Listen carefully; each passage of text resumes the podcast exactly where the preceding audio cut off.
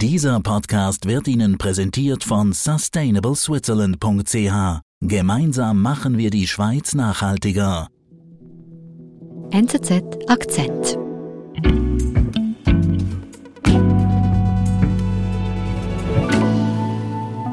So try to look at the image, try to get information about what you see on the image. So you do see. Ich habe Benjamin Bitte besucht in seiner Wohnung. Er hat uns da in sein Office, wie er es nennt, geführt. Das ist aber eigentlich nur sein Küchentisch mit vier Stühlen. Wir haben da gemeinsam auf seinen Laptop geschaut. Da war ein Video. You have a bridge here. Man sieht eine Straße, man sieht Straßenschilder im Hintergrund, einen Industriekomplex. Benjamin hat sich dieses Video relativ schnell angeschaut, hat sich auf die Details geachtet und dann den Tab gewechselt auf Google Maps. Er hatte schon eine Ahnung, wo das sein könnte, ist dann reingezoomt, die Informationen, die er aus dem Video hatte, abgeglichen mit der Karte und in einer Sekundenschnelle hat er uns gezeigt, wie er einen Ort lokalisieren kann. Warum habt ihr ihn denn getroffen? Benjamin ist ein Teil von einer, sagen wir, losen Gemeinschaft von Internetdetektiven, die eben zum Beispiel solche Videos lokalisieren. Und diese Internetdetektive spielen eine wahnsinnig wichtige Rolle in der Aufklärung zum Ukraine-Konflikt. Was planen die russischen Truppen und wie ist die Lage in Butscha tatsächlich? Für Antworten auf diese schwierigen Fragen leisten Hobby-Internetdetektive wie Benjamin Bitte einen immer bedeutenderen Beitrag, erzählt uns Jonas Roth. So you could even do it like this. Try to find a road. Wer ist denn dieser Benjamin Bitte? Benjamin ist ein 22-jähriger Schweizer. Er lebt in Biel in einer ganz normalen Wohnung. Ihr sprecht Englisch? Wir sprechen Englisch, das ist vor allem der Tatsache geschuldet, dass mein Französisch nicht für so komplexe Gespräche reicht. Ähm, Alles klar. er ist eigentlich Bauzeichner, er arbeitet in einer Firma als Bauzeichner und ist ein cooler Typ. Er saß da mit seiner Baseballmütze und sieht eigentlich noch viel jünger aus, als er wirklich ist. I've always been quite cu- curious as, as a person. Und wann beginnt denn seine Internetlaufbahn? Ja, er sagt von sich, er sei schon- schon immer ein, ein News-Junkie gewesen, habe immer besonders bewaffnete Konflikte und, und Geheimdienste verfolgt in den Nachrichten. Dann 2019 kam es im Kaschmir-Gebiet zwischen Indien und Pakistan zu wiederholten Scharmützeln. Und er hatte damals das Gefühl, dass die Medien in Westeuropa nicht ausreichend über diesen Konflikt berichten. Und er begann dann eigentlich, sich seine eigenen Informationen zusammenzutragen. Er folgte lokalen Journalisten, suchte Bilder und Videos, Informationen aus Kanälen vor Ort und beschränkte sich eigentlich am Anfang darauf, diese Informationen zu übersetzen und auf seinem Twitter-Konto weiter zu verbreiten. Then I tried to get more precise information, doing fact checking, stuff like that. Aber schon bald war ihm das wie nicht mehr genug. Auch in diesem Konflikt gab es viele Bilder und Videos, die er einordnen wollte. Und er hat sich dann eigentlich beigebracht, wie man so etwas macht. Wie findet man heraus, wo und wann ein Foto oder ein Video aufgenommen wurde. Und dafür gibt es verschiedene Tools im Internet, verschiedene Tricks, die er sich dann beigebracht hat, wie er dann diese Aufnahmen verifizieren oder falsifizieren konnte. Okay, und dafür hat er sich aber frei verfügbaren Bildern im Internet bedient. Genau, also er hat keine Geheimdienstkanäle, sondern er hat wirklich nur in offenen Quellen recherchiert. Das sind soziale Netzwerke, Google natürlich. Was ihn besonders fasziniert hat, waren Satellitenbilder. Also nicht die Satellitenbilder auf Google Maps von 2015, die wir alle sehen, sondern wenn man weiß, wo man suchen muss, dann findet man auch ganz aktuelle Satellitenbilder von eigentlich jeder Region auf der Welt frei verfügbar im Internet. Die sind entweder gratis oder können schon ab 10 Franken pro Quadratkilometer gekauft werden. Okay, also er beginnt hier eigentlich äh, eigenständig ein bisschen zu recherchieren im Zusammenhang mit diesem Kaschmir-Konflikt 2019. Wie ist es dann weitergegangen? Benjamin hat sich immer mehr eingearbeitet, hat sich mehr Tools und Tricks beigebracht, wie man eben an Informationen im Internet kommt, die öffentlich verfügbar sind, aber jetzt nicht gerade auf der Hand liegen. Mit seinen Kenntnissen hat er dann verschiedene bewaffnete Konflikte verfolgt und, und analysiert. Er interessierte sich auch sehr für die Geschehnisse in und um die Ukraine und 2021 hat er dann dort im Grenzgebiet schon begonnen, russische Militärkonvois und, und Truppenlager zu lokalisieren auf Google Maps. Er machte das auf seinem Laptop von seinem Sofa aus, während seine Freundin nebendran äh, Fernsehen schaute. Wow. Und was macht er denn mit dieser Info, die er da sammelt? Ja, wenn er jetzt ein interessantes Satellitenbild gefunden hat oder Bilder von, von Kampfschäden, dann teilt er das mit seiner Gemeinschaft auf Twitter. Er macht das anonym unter dem Pseudonym Gusur. Mhm. Und ja, es ist eigentlich eine Nische. Kleine Informationen, die er teilt, ohne allzu viel Kontext. Aber das stößt auf großes Interesse und seine Gefolgschaft wächst, insbesondere in der OSINT-Community. Okay, OSINT, was, was heißt das genau? OSINT, das ist eine Abkürzung für Open Source Intelligence. Das ist eigentlich ein Begriff für Recherchen in öffentlich zugänglichen Quellen. Mhm. Also die sozialen Netzwerke spielen eine wichtige Rolle, Twitter, TikTok, Facebook etc. Mhm. Dann aber auch Kartendienstleister oder Websites, wo man Schiffe oder Flugzeuge verfolgen kann.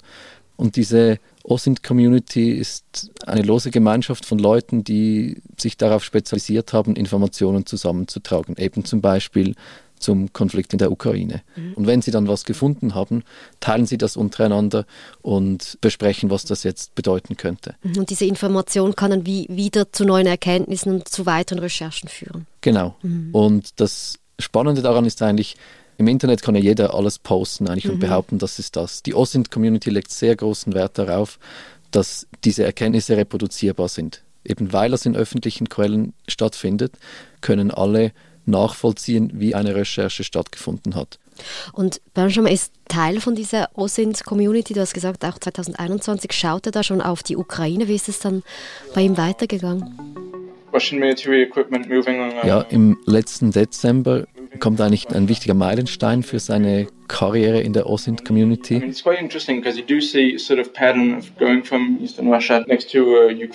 Er verfolgt da den russischen Truppenaufmarsch und sieht immer mehr Videos auf TikTok von Panzern auf Zügen und in Dörfern und Städten. Und er fragt sich, wohin gehen die eigentlich alle? Mhm. Und er fragt sich dann, wie kann ich herausfinden, wo sich russische Militärbasen befinden? Weil auf Google Maps sieht man das nicht unbedingt, da sieht man vielleicht das nächste Sushi-Restaurant, aber keine russischen Militärbasen. Mhm. Es gibt aber noch ein anderes Kartenprojekt, das heißt OpenStreetMap. Das ist eigentlich wie Wikipedia für Karten, also jeder kann dort Informationen in diese Karte einspeisen. Mhm.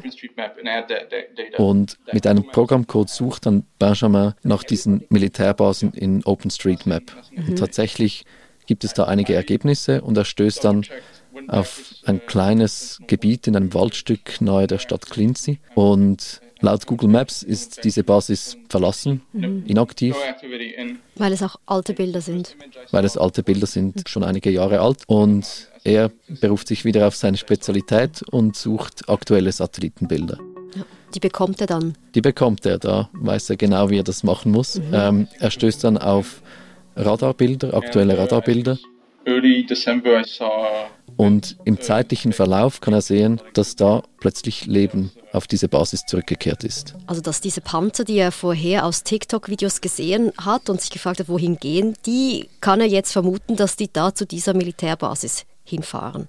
Genau, er vermutet das. Er veröffentlicht diese Information zusammen mit den Satellitenbildern dann aber auf Twitter und sagt, hey, hier ist etwas in Bewegung. Mhm. Und tatsächlich, zwei Tage später, taucht diese Militärbasis auch auf der Lagekarte des ukrainischen Geheimdienstes auf. Mhm. Ob jetzt das durch ihn beeinflusst war, wissen wir nicht. Mhm. Und dann nochmal einige Tage später publiziert eine bekannte Satellitenfirma hochauflösende Bilder und da ist der Beweis, auf dieser Militärbasis stehen hunderte Panzer und Fahrzeuge.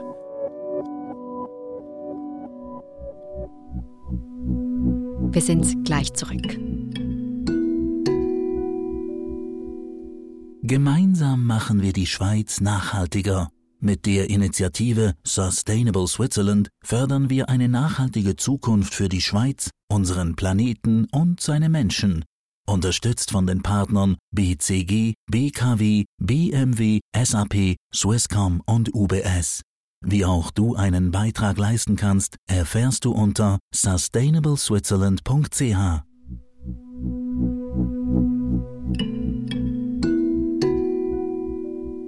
Also Benjamin gehörte zu einer der wichtigen Quellen, die bewiesen haben, dass ein möglicher Einmarsch in die Ukraine bevorsteht, weil die Panzer sich da versammeln. Genau, und auch wir bei der NZZ haben das verfolgt, weil er wirklich wichtige Hinweise auf die Truppenbewegungen geliefert hat. Okay. Und wie ist es dann weitergegangen? Was hat er gemacht? Ja, also die Lage hat sich dann rasant zugespitzt. Für Benjamin war das eine sehr stressige Zeit, weil es gab eigentlich für ihn immer mehr zu tun, immer mehr Truppen zu lokalisieren. Er hat in dieser Zeit sehr wenig geschlafen, zum Teil nur zwei Stunden am Stück und dann hat er wieder sein Handy gecheckt. Er hat pro Tag mehr als 100 Tweets abgesetzt in, in wow. dieser OSINT-Community. Und dann am 23. Februar hat er eine nächste Entdeckung gemacht. Er hat sich wieder auf dieses eine Militärlager bei Klinzi fokussiert. Und plötzlich haben die Satellitenbilder gezeigt, das Militärlager ist leer. Okay. Und für ihn war das eigentlich der Beweis, jetzt geht's los. Ja, also dass die Panzer Richtung Ukraine fahren. Genau.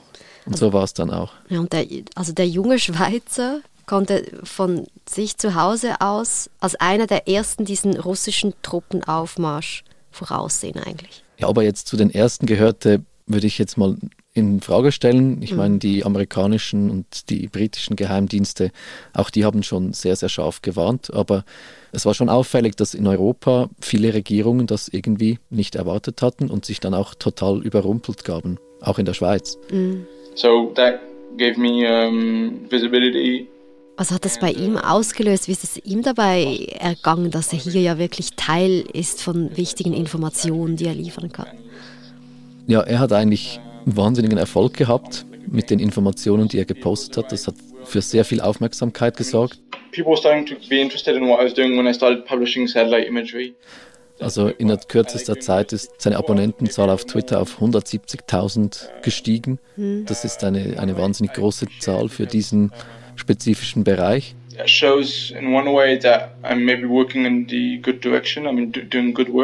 Und unter seinen Followern sind nicht nur Journalisten und Politiker, sondern auch Geheimdienstexperten und Militärexperten. Die jetzt also alle auch mitverfolgen, was er postet im Zuge des Krieges. Was macht Benjamin dann weiter?